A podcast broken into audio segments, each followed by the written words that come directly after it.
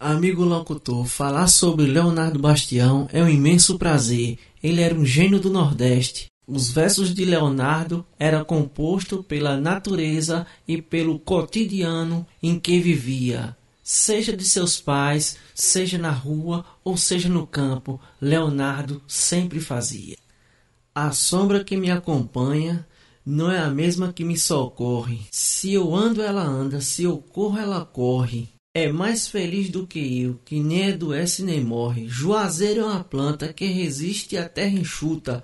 A fruta não vale nada. A madeira é torta e bruta, mas a bondade da sombra tira a rindade da fruta. Tudo que o cientista estudou para a natureza foi pouco. Ele não faz um coqueiro, se inventar fica louco, caçando a encanação que leva a água do chão para dentro do coco.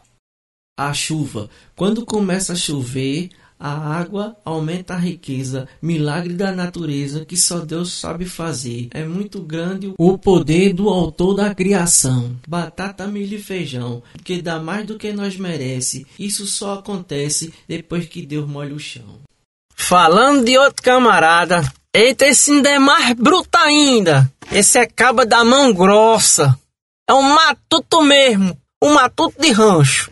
Vivendo na Roça, de Leonardo Bastião. Se você chegar no rancho de um matuto da mão grossa, avistar um vira-lata, um jegue e uma carroça, nem precisa perguntar. O cabra é da roça, que é jumento numa roça, faz de tudo o que precisar. E é tanto que ele fugindo, o dono vai procurar. Se achar perto da viagem, e pior é se não achar.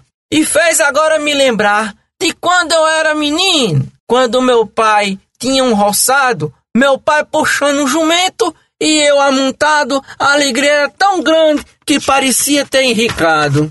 Pensa no moído, é um negócio brabo mesmo, esse cabo é matutão mesmo. Eu sou do tempo atrasado, de burrico e pinhão, que as moças viviam trançando, descaroçando algodão, carregando água numa cabaça, pisando bem no pilão. Meu pai tinha um irmão que inventou um berimbau, tocou num arame só uma nota musical, as mãos esfregando ferro e os pés apertando o pau. As camas era de geral, que pobreza era profunda. A roupa era de saco, a chinela era imunda, que dava estralo, que jogava terra na bunda. Essa roupa vagabunda toda semana eu vestia. Minha mãe costurava tão ruim que as calças que ela fazia, faltando três coisas: bolso, riata e baiguia. No colchão eu dormia, a coberta era pouca, que quando o frio aumentava, dava vontade de entrar num saco de estopa e mandar costurar a boca.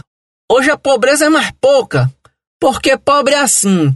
Depois que compra uma cama, o colchão é da marca Gazin, esquecendo do colchão de palha, bananeira e capim. Eu nasci para ser assim, nunca pensei de enricar. Eu não jogo na Mega Sena com medo de ser rico e acertar e deixar tudo aqui no mundo e ir embora para lá. Eu não uso celular porque acho bom ser matuto. Não sou mudo e nem cego. Se falo baixo eu escuto. Deus já me deu tanta coisa para não se acabar em um minuto. Todo dia eu escuto o aviso de quem morreu. Fico logo imaginando Será que amanhã é eu que vou pagar com a vida o pão que a terra me deu? Essa é a história de Leonardo Bastião, que viveu na roça. E fique ligado no próximo podcast. Vai ter entrevista com um dos cabas mais aqui do sertão paraibano com vocês. História que os passarinhos contam.